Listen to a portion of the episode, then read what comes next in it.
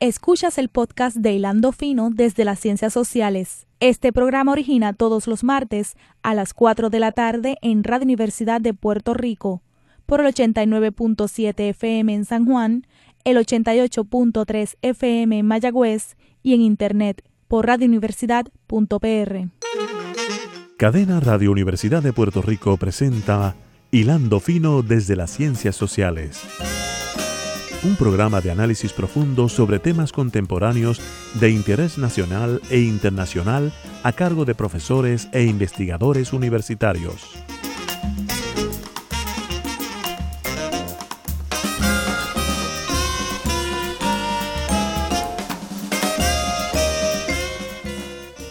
Buenas tardes amigas y amigos de Hilando Fino desde las Ciencias Sociales. Hoy como todos los martes a las 4 de la tarde discutiendo con ustedes asuntos de interés sobre asuntos que están ocurriendo en Puerto Rico, en el mundo, en sus comunidades. Ustedes saben que, eh, y nada, eh, seguimos en el, la celebración de Radio Universidad de sus 42 años y agradecemos como todas las semanas a Isa Santos Nieves, a Wanda Ponte Díaz y a Sara Cruz Castro que hacen posible estas ediciones de Hilando Fino se puedan realizar de forma remota, como va a ser eh, en la tarde de hoy. Hoy tenemos como invitado a Jorge Rodríguez Beruf. Buenas tardes, Jorge. Saludos, Javier. Jorge tiene un doctorado de, Ciencias Políticas de la Universidad de York. Eh, también tiene un bachillerato de ciencia política de la Universidad de York y un bachillerato de ciencia política de la Universidad de Puerto Rico. Ha investigado problemas de seguridad en el Caribe, pensamiento geopolítico en perspectiva histórica, que nos va a ser muy útil para lo que vamos a estar haciendo hoy. El impacto regional de la Segunda Guerra Mundial en el Caribe y Puerto Rico, la guerra contra las drogas. Y últimamente ha estado involucrado en un proyecto que de hecho este, habíamos quedado en hacer un programa sobre él, Jorge, y, se nos ha ido quedando en el tintero sobre la educación general y la educación superior en Puerto Rico. Eh, ha estudiado también la crisis de Martinica, la Segunda Guerra Mundial, es uno de los investigadores más prolíficos y más eh, que más contribuye a la discusión de temas internacionales. Eh, ha publicado varios libros sobre la Segunda Guerra Mundial, publicó también Strategy as Politics, Puerto Rico on the Eve of the Second World War, de editorial de la Universidad de Puerto Rico. Es un verdadero placer eh, tenerte esta tarde, Jorge. Gracias, gracias también para mí colaborar con tu programa. Jorge, vamos a hablar hoy de la, de la guerra entre Ucrania y Rusia. Eh, hace poco ofreciste una conferencia sobre, sobre el tema a la Asociación Puertorriqueña de Relaciones Internacionales, que estuvo muy, muy concurrida, eh, pero ciertamente muchos de ellos no pudieron eh, participar de, de, esa conferencia. Este, así que yo, yo, te pediría que para empezar, Jorge, hagas una especie de introducción de, de por qué surge este conflicto, este, y cuáles son las ramificaciones que tú le ves, cuán, cuán este, peligroso es esto para, para el mundo. Eh, yo a veces, la gente me pregunta y, y, tengo distintas contestaciones, ¿verdad? Y uno dice, bueno, la guerra de Vietnam murieron un millón de personas, más de 50 mil soldados y todavía estamos vivos y no hubo guerra nuclear, pero ha habido cosas que han cambiado mucho desde entonces. Eh, y este parece ser un escenario más peligroso que el escenario tradicional de la Guerra Fría. Así que con esos comentarios que ahí tienes bastante en el plato, este, danos una primera aproximación. Bueno, yo creo que la diferencia entre la guerra de Vietnam y esta es que eh, la guerra de Vietnam fue una de esas llamadas guerras de la periferia.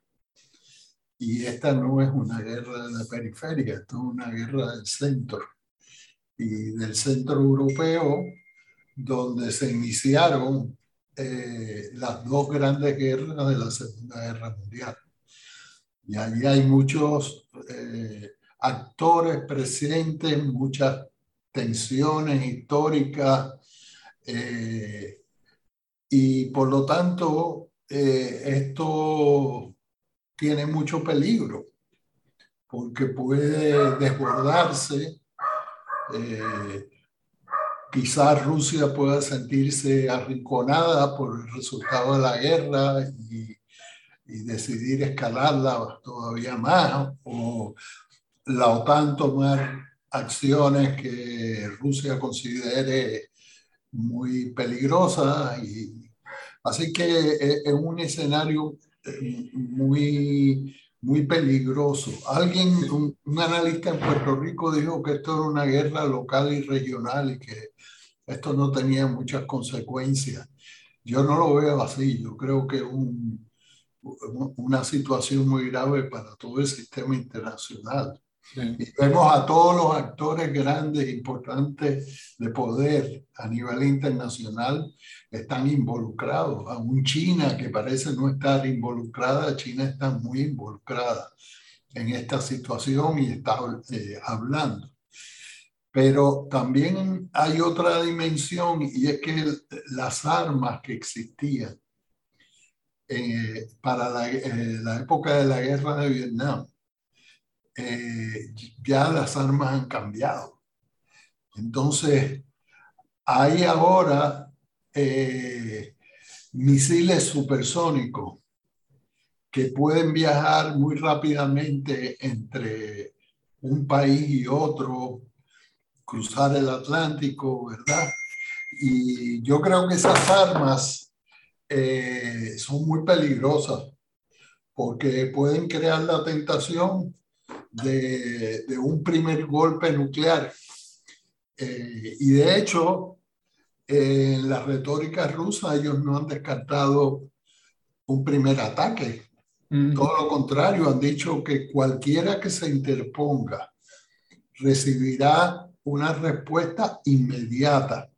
Y entonces ese lenguaje eh, es, una referencia a armas nucleares y, la única expresión se ha seguido repitiendo la cuestión de las armas nucleares, de que se va a, comenzar una tercera guerra mundial, dijo el ministro Lavrov.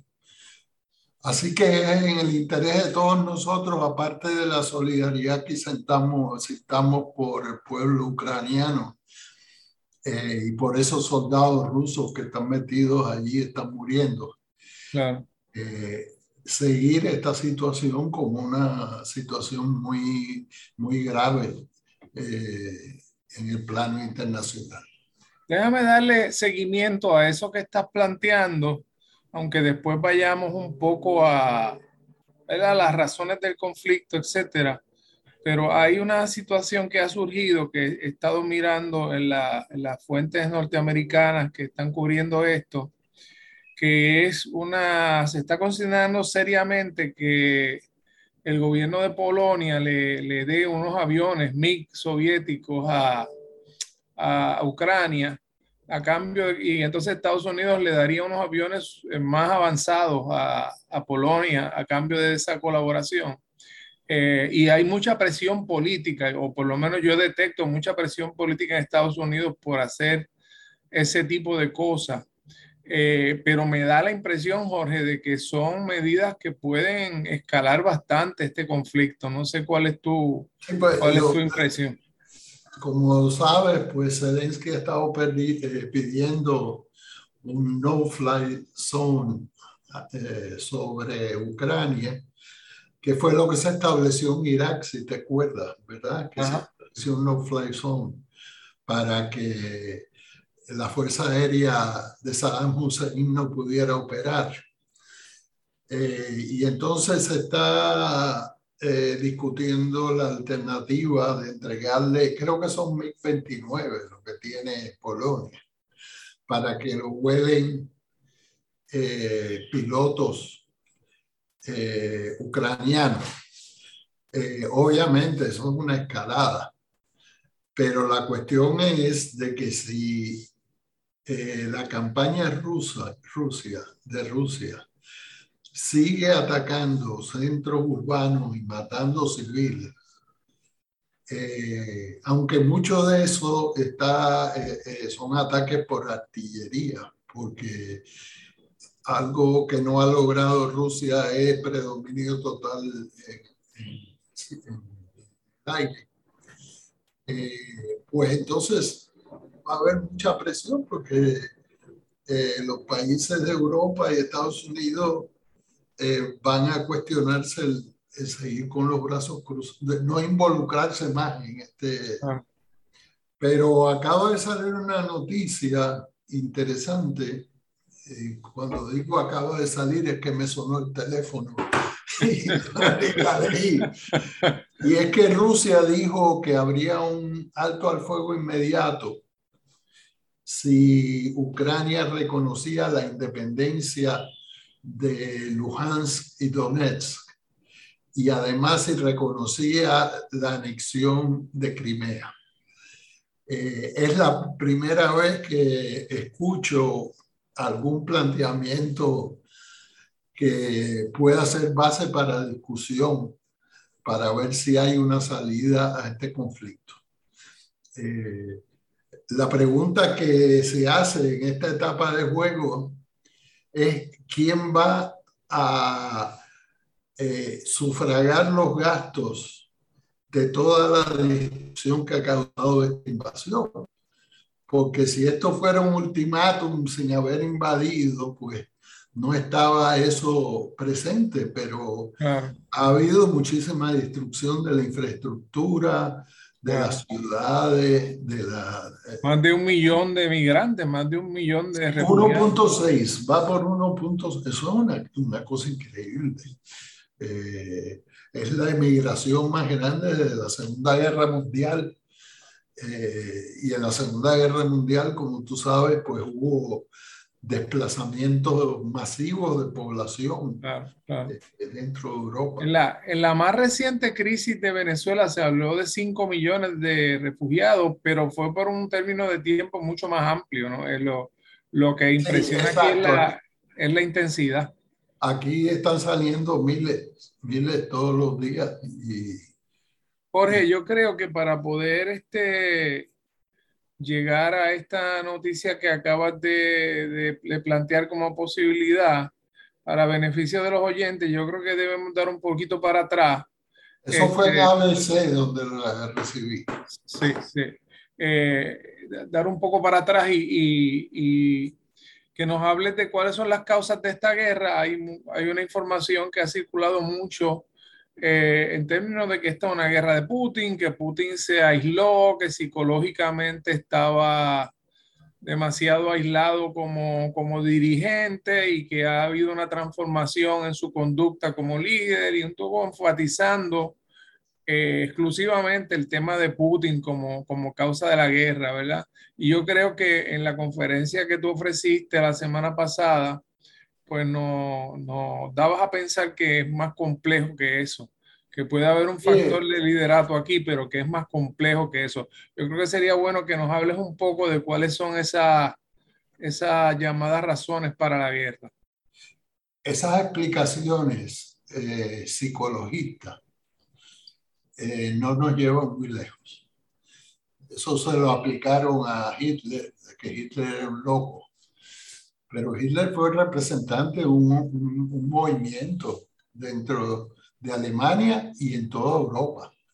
Es decir, ya el fascismo había llegado muchos años antes a Italia y era un modelo para diversas fuerzas políticas europeas había también muchos movimientos de derecha que sustentaron al nazismo y al fascismo italiano, eh, de diversos tipos, movimientos sociales. Así que en este caso, el enfocarse en el estado de ánimo de, de, Putin no, no, no nos va a llevar muy lejos, porque yo creo que en la conferencia que estaba dando alguien me dijo, y yo creo que tenía toda razón, porque yo estaba hablando de Putin y de Putin, y él dijo el complejo militar industrial ruso. Es decir, aquí hay un, pensamiento eh, geopolítico eh, que plantea a Occidente como un enemigo, a una Rusia asediada y a una Rusia que tiene que surgir de las cenizas de, de la caída del bloque soviético y de la caída del muro de Berlín y todo lo que vino después. Eh, entonces se ve como un, un renacer de Rusia. Eh, Putin tiene, eh, por las eh, encuestas que yo he visto, no sé si tú has escuchado algo, como la mitad, el apoyo del 50% de la población más o menos. Así que él tiene una base de apoyo firme y eso lo combina con la represión de la oposición, porque cada vez que la gente se tira a la calle para protestar, eh, el otro día hubo cuatro mil presos. Sí, sí, sí, sí, arrestados, sí. Es una arrestado. Eh, así que yo creo que habría que discutir para entender esto, qué es lo que significa ese pensamiento geopolítico. Porque hubo, hubo, otro pensamiento anterior que estuvo vinculado con Yeltsin que buscaba la colaboración con Occidente. Sí, que, que era un alcohólico, etcétera. Sí, sí. sí, sí. Eh, aquí, básicamente, yo he visto, eh, hay muchas teorías, ¿verdad? Pero he visto dos teorías desde la perspectiva geopolítica. Eh, una que se estaría más, el, el, el motivo principal de la invasión estaría más vinculado con lo que Putin en algún momento llamó el error geopolítico más serio del siglo XX, que fue la disolución de la URSS. Eh, y en ese sentido, pues estaría más vinculado con el nacionalismo y el imperialismo ruso, por llamarlo así. Y entonces hay otra escuela de pensamiento, interesantemente, que tú, ha tenido mucho auge dentro de los analistas en Estados Unidos, eh, Cohen, Mischheimer, el secretario de defensa de Clinton, Kissinger en un momento dado, o sea, unas voces bien importantes en la formulación de la política americana que apuntan a que, a que ha sido un error muy grande de Estados Unidos acelerar toda esta, toda esta expansión de la OTAN. Entonces me pregunto yo si realmente son dos aplicaciones distintas o son dos formas de, de mirar el mismo proceso y que en el caso de esta expansión de, de o de revertir la disolución de la URSS es más bien un discurso nacionalista para consumo interno de la mm. Unión Soviética, de, Rusia, eh, pero que está en juego también estas dimensiones de, que Rusia tiene que tener unos cordones de seguridad en su frontera. ¿Cómo, tú, cómo tú balanceas esas dos, esos dos análisis? Bueno, yo eh, busqué información sobre el tema de la OTAN eh, hay que señalar que ese argumento de una amenaza inmediata de vida o muerte no es cierto, porque eh, el tema de la OTAN se discutió en el 2008. Estamos en el 2022 y no ha pasado nada. Entonces, ¿por qué no ha pasado nada? Porque no es solo que Zelensky o otros líderes ucranianos pidan entrar en la OTAN, es que la OTAN te deje entrar. Y entonces ahí yo no creo que hubiera habido ni había unanimidad en Europa para dejar entrar a Ucrania en la OTAN y entonces crear una situación de mucho conflicto eh, con Rusia. Quizás la solución para Ucrania hubiera sido entrar a la Unión Europea, que es una alianza económica, y que haya un compromiso que no entrara militarmente en la OTAN, un arreglo quizás como Finlandia, eh, para atender las preocupaciones rusas. Pero yo tengo la impresión de que aunque el tema de la OTAN eh, Rusia lo ha manejado muchísimo eh, y habla de la desmilitarización de, de Ucrania. Eh, hay que, hay que entender que hay una diferencia entre la OTAN y la desmilitarización, porque la desmilitarización de Ucrania, según ellos, es lo que están haciendo ahora, que destruir todas las fuerzas militares de Ucrania, destruir las bases, etc. Eso es lo que ellos llaman desmilitarización.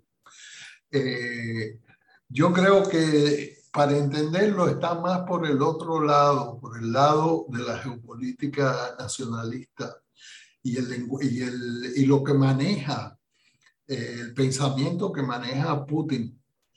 Eh, porque si tú te pones a analizar los discursos de Putin, eh, para Putin, Ucrania no es un país como cualquier otro no es un país con su soberanía, su frontera. Sencillamente Ucrania es una parte de Rusia que se ha desgajado de la madre patria, por así decirlo, por unos errores que cometió Lenin y Stalin, que lo reconoció como Estado, eh, dentro de la Unión de Repúblicas Socialistas Soviéticas, y, después se independizó en un momento de debilidad eh, de Rusia. Así que yo creo que la idea que está planteada ahí es que no se puede perder a Ucrania. Y perder a Ucrania significa que se alinee con Occidente. Tú mencionaste a Kissinger y Kissinger eh, decía que Ucrania era un país que miraba en dos direcciones. Una parte de la población miraba hacia Europa y otra parte miraba hacia Rusia. Pero realmente eh, Europa es un imán muy fuerte porque es una zona de bienestar económico, es una zona de democracia liberal, es una zona de paz entonces, eh, yo creo que había mucho atractivo que decía eh, Europa y solamente una minoría de la población estaba mirando hacia Rusia, sobre todo la que estaba pegada a la frontera. Eh, es, es, interesante, Jorge, lo que tú planteas, porque también uno no deja de pensar en estas categorías que yo sé que tú manejas muy bien del poder duro y el poder suave en las relaciones internacionales y el tema de la hegemonía. Y, y lo que uno percibe es que Rusia eh, no está actuando desde una posición de seguridad sobre su estatus internacional, sino por el contrario, actuando desde una perspectiva de, de declive, de declive poblacional, de declive en términos de, de su capacidad tecnológica frente a China y Estados Unidos que están gastando mucho más en nuevas tecnologías y están en ese sentido. Eh, y realmente, eh, eh, por lo menos la literatura que yo he, estado leyendo, cuando se habla de una nueva guerra fría en el siglo XXI, no se hablaba tanto de un conflicto con Rusia, sino de con China, porque se entendía que China es el país que tiene los recursos, que tiene la población, que tiene la capacidad para, para abrirse paso como un contrapeso este, de Estados Unidos y, y, tremendo lío para Estados Unidos contener ahora el avance, el avance de China. Eh, y entonces, pues, en ese sentido, pues, mm, uno, uno se pregunta si, si en realidad Putin cayó en una trampa aquí, este, en términos de que ahora su poder, su poder suave, su poder de, está en el piso eh, realmente se, se, está empezando a tratar hasta como un criminal de guerra por el efecto de las poblaciones civiles y es difícil recuperarse de una cosa como esa. Estoy totalmente de acuerdo contigo. Entonces, eh, el, el, establecer también un Estado totalmente totalitario, internamente represivo, donde no haya ni, apariencia de oposición. Eso tiene un costo. Eh, este esta espectáculo de muertes de civiles, de destrucción de centros urbanos históricos. Eh, una de las cosas que yo he pensado siempre que debe haber, debería haber en el derecho internacional unas normas para declarar la destrucción de ciudades como un crimen, porque esto, esto se parece mucho a la Segunda Guerra Mundial. Sí, sí. Eh, la destrucción de Berlín, de Stalingrado, como si se pudiera, es que destruir una ciudad es destruir. En Japón eh, también. El entramado de una vida civil de paz. Entonces, eh, todo esto lo que hace es erosionar el poder suave que pueda tener Rusia. Claro. Eh, los recursos, el uso de los recursos naturales, eh, potenciar el hecho de que es un, país. Jorge, Jorge para, para beneficio de los radioescuchas, el poder suave es una teoría que se desarrolló principalmente en Estados Unidos. Toma que toma mucho del, del, del concepto de, de, Gramsci, de hegemonía política, eh, y es la idea de que las naciones mm, eh, tienen a nivel internacional dos tipos de poder, el poder fuerte, que es el de los ejércitos, el de la fuerza, el de la coerción, pero que hay otro elemento que es tan o más importante, que es la capacidad de proyectar liderato, la capacidad de que de que otros países se sientan que los intereses de ese país coinciden con los suyos, ¿verdad? Eh, y por eso estamos diciendo que en términos de poder, de ese llamado poder suave, es una, es una situación bien complicada la que tiene ahora eh, Rusia, porque, este, como plantea Jorge, pues hay unas estrategias de guerra. Eh, yo recuerdo, Jorge, que Robert McNamara, cuando, cuando hizo el famoso documental aquel de Fog of War, la niebla de la guerra, eh, planteaba que Estados Unidos había incurrido en ese tipo de conducta en Japón cuando habían incendiado ciudades y que si Estados Unidos hubiera perdido la Segunda Guerra Mundial eh, hubiera sido objeto probablemente de, de sanciones, ¿verdad? Así que esto eh, también tiene mucho que ver con quién gana y quién pierde en, esto, en estos conflictos. Desde luego, la Segunda Guerra Mundial era una guerra antifascista y en ese sentido, pues, pues muchas de, esa, de esas atrocidades han quedado, han quedado atrás, ¿verdad? Pero, pero eh, es terrible. Se usando como, como si fuera aceptable a nivel internacional las mismas estrategias de la Segunda Guerra Mundial. Porque hemos escuchado mucho de guerras híbridas y de guerras de, de las guerras postmodernas y todo eso, y realmente todas las imágenes que salen a lo que nos recuerdan en la Segunda Guerra Mundial, es decir, columnas de blindados, artillería pesada y grandes cantidades de refugiados huyendo. Oye, esas son las imágenes de la segunda. A mí me recuerda muy particularmente la ofensiva alemana en, en mayo de 1940, cuando entraron por Francia con sus columnas de blindado, cuando hicieron esa ofensiva hasta, hasta el Mar del Norte, eh, que los franceses salían escapando por las carreteras, iban con carretones, caballos, caminando. Ahora son tapones de automóviles, pero es la misma cosa. Es decir, es el desplazamiento masivo de, la población civil. Ahora, Jorge, eh, volviendo al, escenario internacional, ¿verdad? Eh, vemos que, en cierto modo eh, podemos asumir que, esta, esta, guerra, como ya hemos visto claramente, ha debilitado la posición internacional de, Rusia.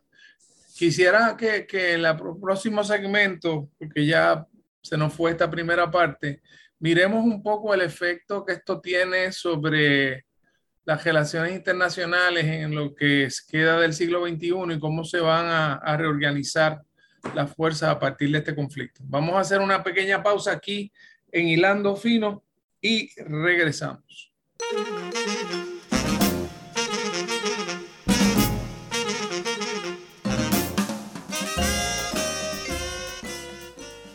Escuchas el podcast de Hilando Fino desde las Ciencias Sociales. Este programa origina todos los martes a las 4 de la tarde en Radio Universidad de Puerto Rico por el 89.7 FM en San Juan, el 88.3 FM en Mayagüez y en Internet por radiouniversidad.pr.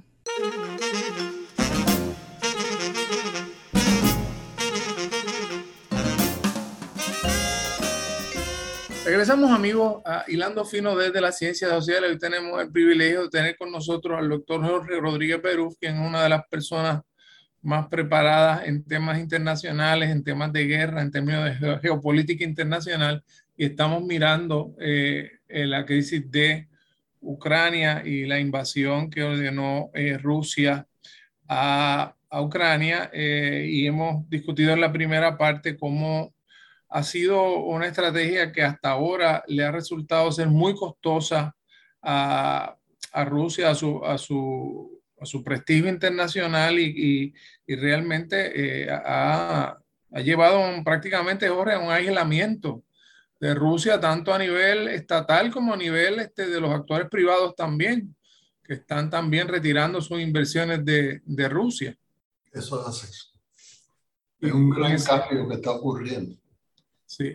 Eh, entonces quería, Jorge, que nos hables un poco de cómo se altera entonces este, este panorama internacional, porque la escuela realista de las relaciones internacionales plantea que, que, que para Estados Unidos no, no hay ya unos intereses geoestratégicos tan importantes eh, que justifiquen invertir tantos recursos y tanta atención al tema de Rusia y que en ese sentido es que es un error haber insistido tanto en, en seguir ampliando la OTAN y seguir desconociendo las ansiedades y las hostilidades que esto creaba en Rusia. Eh, entonces yo me estoy preguntando, Jorge, eh, en el esquema grande de las cosas, eh, cómo también esto afecta a Estados Unidos, que ahora va a tener que seguir manteniendo este conflicto con Rusia, que ahora Rusia está en una situación mucho más, mucho más confrontacional en todo, en todo sentido con el tema de China y el tema de cómo contener a China y cómo contener que China se convierta en una gran potencia regional en el Pacífico. ¿Cómo tú estás viendo ese cuadro? Yo creo que van a haber cambios en Europa y los desgraciadamente van a ser negativos porque Europa eh, va a tener que empezar a gastar dinero en sus preparativos de defensa. Y ya estamos viendo que la, la economía más grande de Europa es eh, Alemania. Y ya hemos visto un giro eh, muy marcado de Alemania donde ha abandonado una política que era desde la Segunda Guerra Mundial. Eh, no ha abandonado esa política. Por ejemplo, de exportar armas a, a, zonas de conflicto, que lo está haciendo, exportando armas a, a Ucrania. Yo creo que también va a haber un realineamiento político que ya está ocurriendo.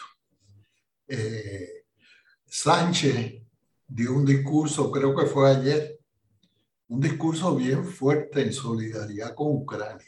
El líder español. Sí, el líder español. Javier, es Javier, ¿verdad? ¿Cómo se llama el primer nombre? No me acuerdo. Eh, pues eh, hay una tensión bien fuerte dentro de la coalición con Podemos, porque Podemos está retando la posición del PSOE.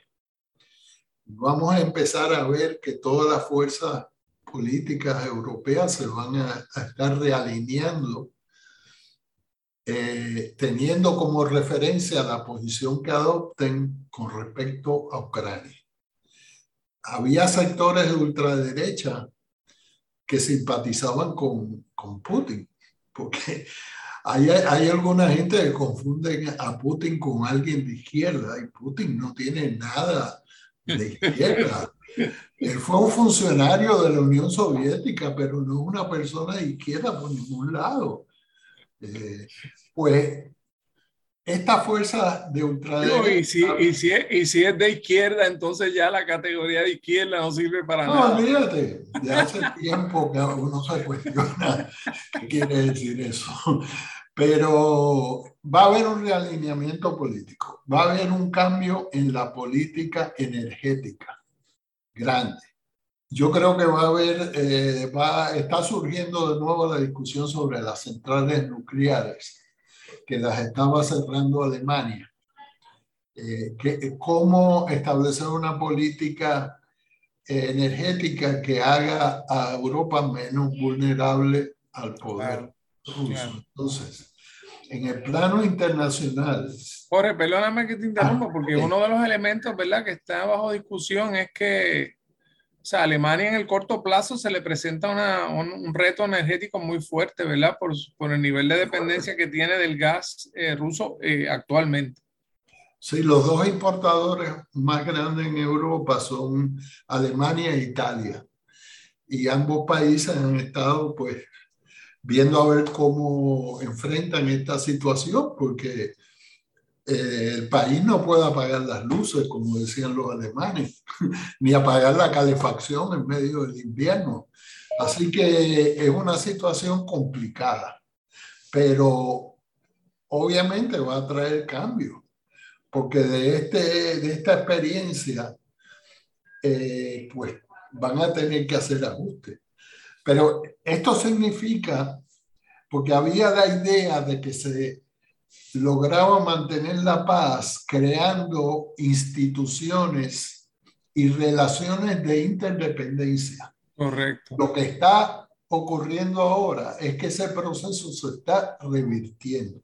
Sí. Es decir, cuando tú sacas a un país de jugar fútbol en un pues estás creando. Acuérdate que con China todo empezó con el ping pong, ¿te acuerdas claro, de eso? Claro, claro. Ahora esos vínculos económicos, sociales, culturales se están viniendo abajo. Entonces, que a mí personalmente, Jorge, me parece muy injusto que se esté discutiendo que jugadores rusos de tenis y de lo otro no puedan competir en, en, competencias internacionales por acciones de su gobierno.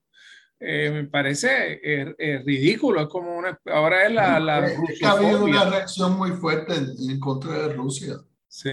Y lo mejor sería que termine esto lo más pronto posible. Claro. Y se puedan reconstruir eh, todos esos vínculos, porque eh, si no, las perspectivas son muy malas para las relaciones internacionales. Y entonces en cuanto a China, yo creo que es posible que China sea la gran ganadora de este conflicto, porque la estrategia de China es eh, un ascenso lento a la hegemonía y un, un ascenso pacífico. Y, y utilizando la institucionalidad occidental. Sí. Bueno, hay teorías de que es una cuestión cultural.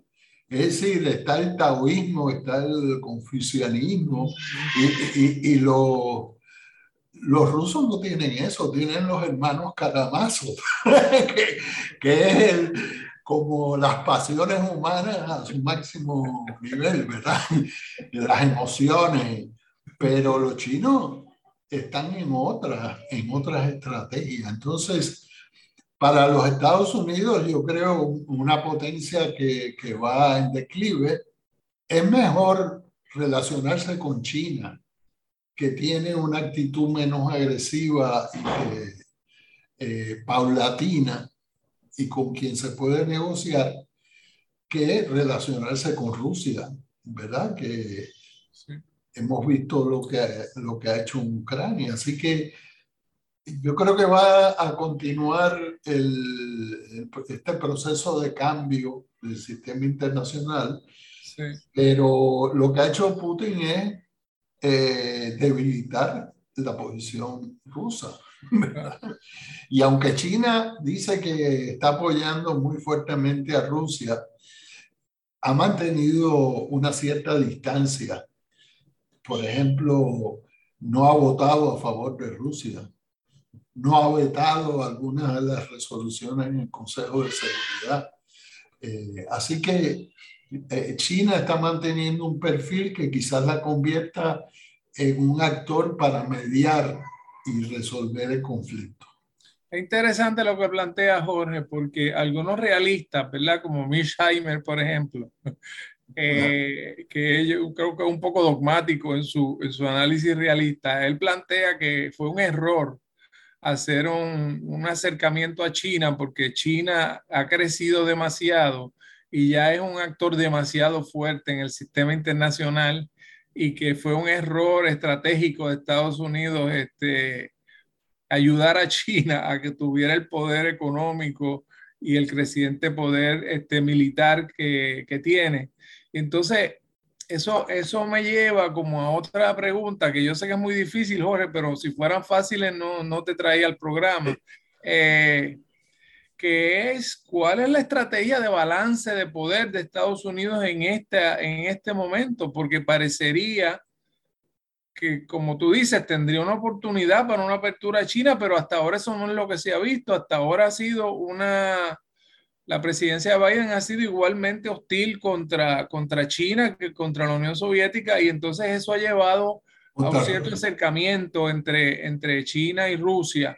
Claro, la guerra de Rusia ha sido tan, tan descarnada eh, y ha generado una, una, una, reacción internacional tan fuerte que tú planteabas en tu conferencia que notas que China se está distanciando un poco de, de, de la actuación de Rusia, que se abstuvo en las Naciones Unidas de favorecer eh, la posición de Rusia. Interesantemente, India también se abstuvo. Entiendo que Cuba también se abstuvo. Eh, y aunque Antonio Gastambide decía que China y Rusia, ¿verdad? Son dos quintas partes de la población mundial y que, pero ciertamente ha habido un rechazo eh, enorme. Pero nada, la pregunta que te hago es, parecería por otro lado que, que Estados Unidos no tiene una política internacional coherente ante este nuevo escenario. Esa es la impresión que me da. Bueno, es que como discutimos en esa conferencia, la administración Obama decidió que el escenario de, de confrontación iba a ser el Pacífico. Y entonces empezó a, a crear una alianza de todos los países para de, de, la cuenca del Pacífico para contener a China. Y de pronto pero eso continuó bajo Trump. Es decir, Trump, Trump definió a China como un adversario estratégico que había que contener. Sí, pero a la misma vez era pro-ruso. sí, porque él, él empezó a desmontar, él, él empezó a desmontar todo el sistema de la OTAN. Exacto. Él, él estaba llevando a cabo una política prorrusa. Así que eso eh, va a cambiar. Yo creo que eh, ni siquiera el Partido Republicano está dispuesto a seguir a Trump en esa, en esa postura. Eso es correcto, eso es correcto. cuando hablamos de cambios, de cambios políticos, ese es un cambio político importante. Eso es correcto. Eso es correcto. La, la, ultraderecha en Estados Unidos estaba simpatizaba con Putin. Eso es correcto. Así que eh, eso va a ser bien difícil eh, mantenerlo en Estados Unidos porque hay una gran parte de la población que, que rechaza lo que está ocurriendo en Ucrania. Pues voy, a seguir con las voy a seguir con las preguntas difíciles, Jorge. Este, obviamente uno entra a una guerra esperando un resultado y teniendo, yo creo que fue el, general Powell el que decía, más importante que tener una estrategia de entrada es tener una estrategia de salida. ¿Cómo tú vas a definir lo que son los, los objetivos que lograste y salirte lo, lo antes posible? Porque si no te sales, vas a tener problemas como se tuvo en Irak, como se tuvo en Afganistán, de que tú tienes una, una guerra larga que ya no te este, caen como un estado ahí de, crónico de, de, de, ¿verdad? de estabilización en el mal sentido de la palabra. Este, yo sé que es difícil, ¿verdad? Pero ¿qué, qué escenarios tú ves de, salida post, eh, crisis? O sea, eh, y esa pregunta obviamente pues viene cargada en términos de cómo tú ves el desarrollo futuro de, esta guerra en los próximos días, meses. Lo, que tú dices es bien importante. Eh, no es posible prever los resultados de una guerra. Piensa tú la guerra de los siete días todo estaba cargado en contra de Israel. Israel se impuso militarmente en esa guerra. En la invasión de Rusia, de la, URSS, por Hitler, Hitler decía que el sistema estalinista era un castillo de naipes y que bastaba con un buen soplo para que se cayera porque estaba corrupto y carcomido por dentro. Y fíjate lo que pasó. El soplo funcionó por un tiempo, pero Rusia se recuperó y, llegó hasta Berlín. Eh, igual las lecciones de la guerra de Vietnam, es decir, un montón de campesinos vestidos con, con pijamas negros lograron derrotar a un, ejército como el de Estados Unidos con toda su tecnología. Estados Unidos llegó a tener medio millón de hombres en Vietnam, una cosa brutal y, y, Vietnam ganó. Y yo creo que en esta guerra está pasando algo así, eh, un resultado inesperado, porque cualquiera eh, observador que no tuviera todos los elementos de juicio hubiera pensado, yo pensaba que esto iba a ser una campaña de unos pocos días y que se iba a resolver, porque la superioridad militar rusa era aplastante. Sin embargo, no calculamos que Zelensky, que los rusos le llamaban el payaso, se convirtió en un líder respetado en y fuera de Ucrania y que el pueblo ucraniano decidió eh, detener la invasión rusa, ¿verdad? Así que es un, eh, algo que debemos tener en cuenta. Las guerras nunca las podemos predecir. Las guerras podemos saber cuando empieza, pero Ahora yo creo que la, eh, eh, tu pregunta es bien complicada. ¿Cómo uno sale de esto?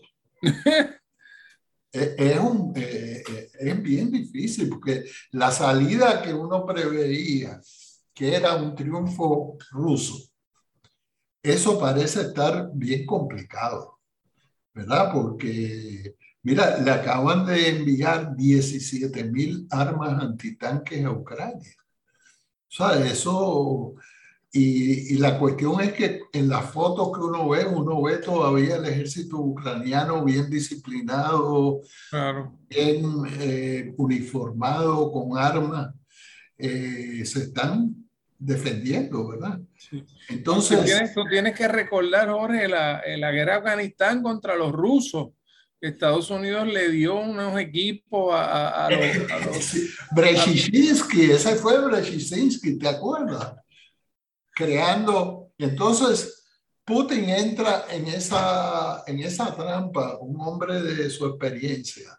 Es sorprendente, es sorprendente. Si no tenía esta, esto cuadrado, por así decirlo, no podía entrar si no estaba seguro de que se iban a rendir inmediatamente, no podía entrar porque se, se ha metido.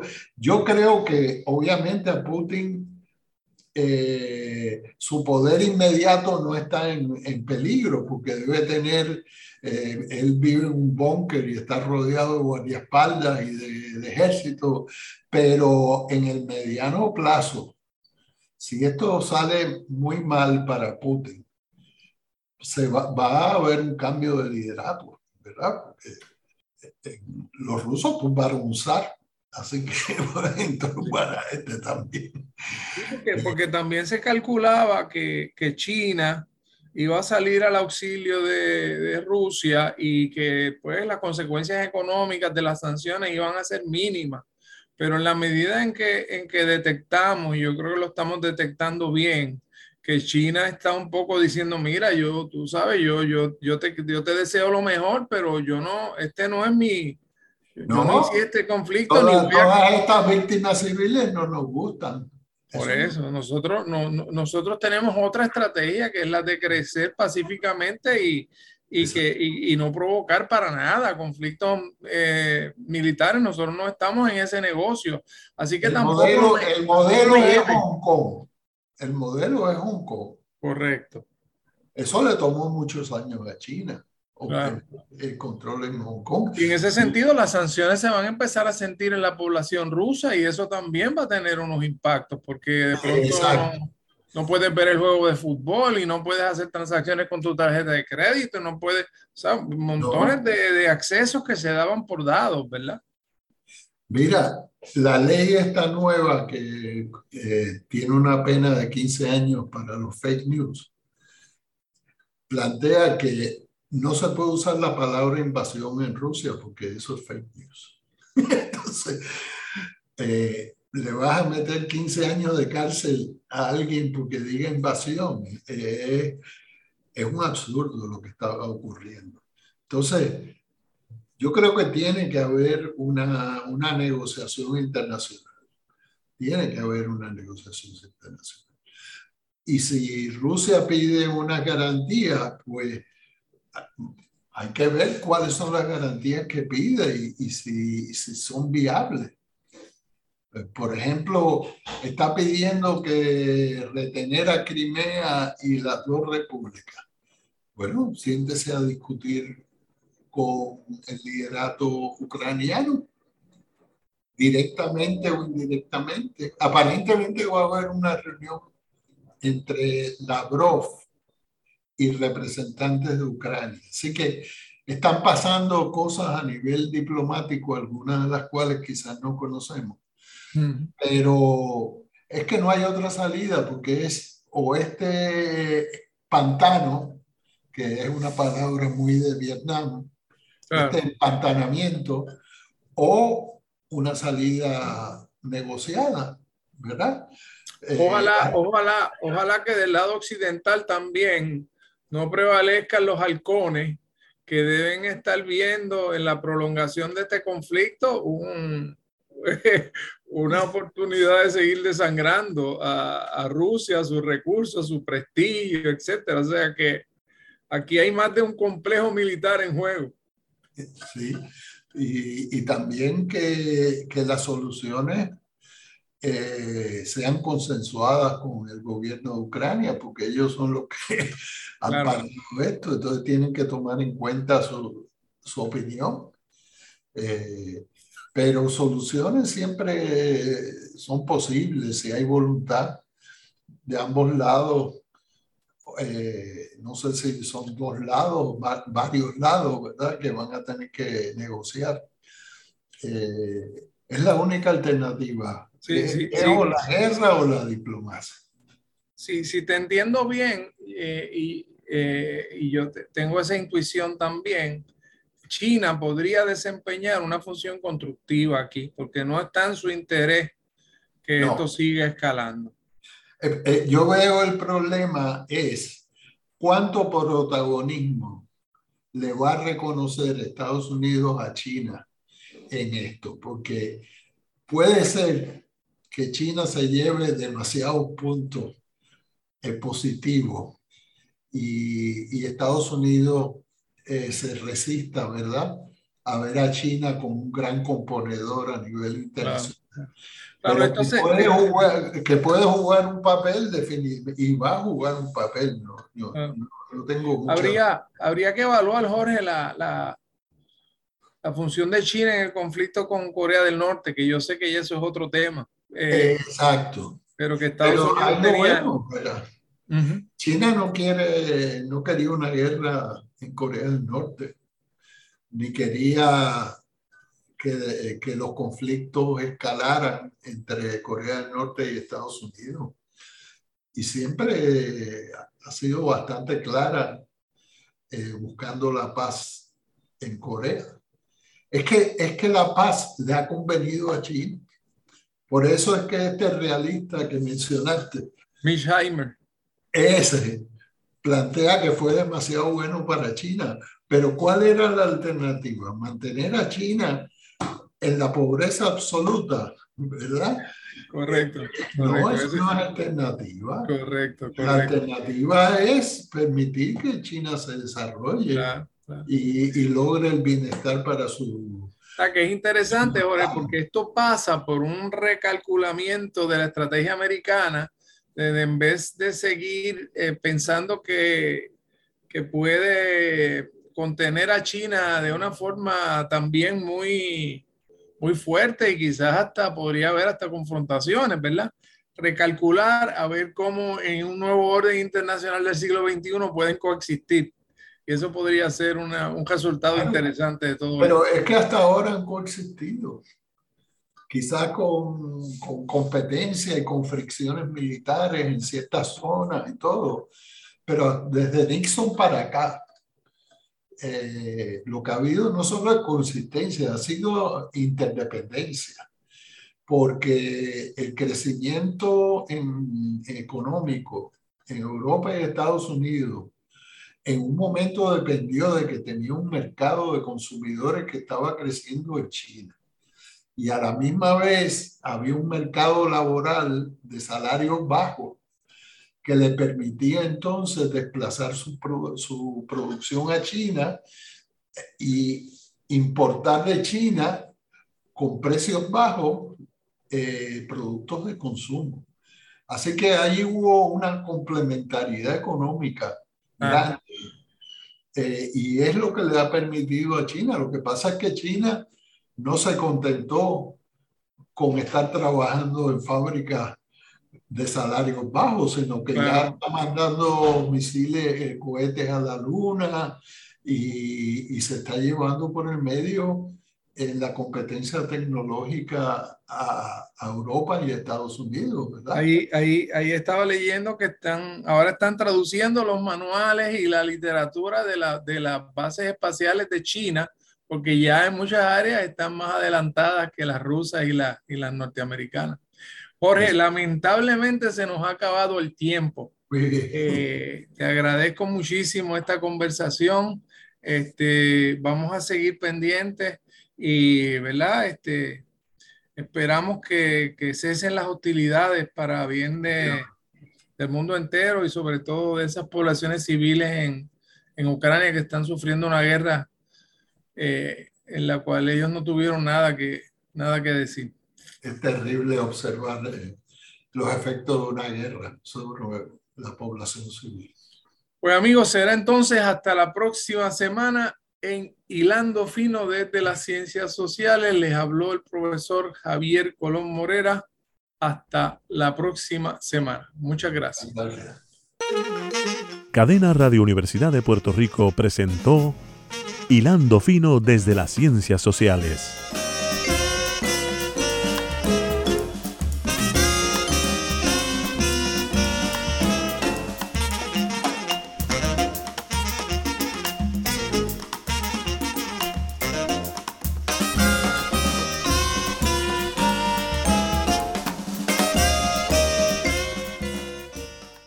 Escuchaste el podcast de Hilando Fino desde las Ciencias Sociales. Este programa origina todos los martes a las 4 de la tarde en Radio Universidad de Puerto Rico por el 89.7 FM en San Juan, el 88.3 FM en Mayagüez y en Internet por radiouniversidad.pr.